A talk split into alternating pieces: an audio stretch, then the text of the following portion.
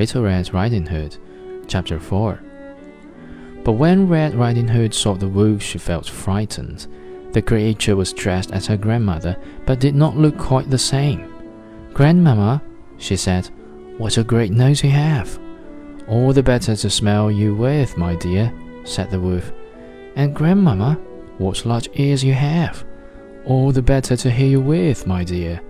Oh, Grandmamma, and what large eyes you have!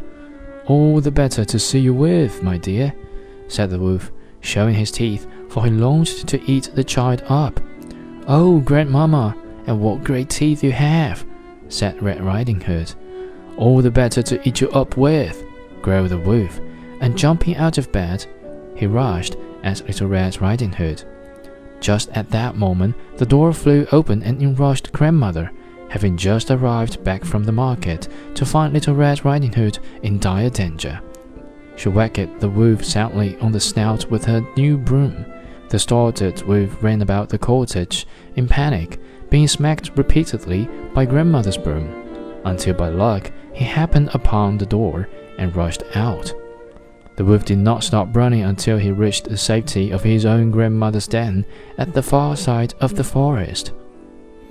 After a long while, Little Red Riding Hood and her grandmother was sure that the wolf was gone for good. Then they enjoyed a nice visit and a meal of eggs and cake. Grandmother walked Little Red Riding Hood home to make sure she arrived safely.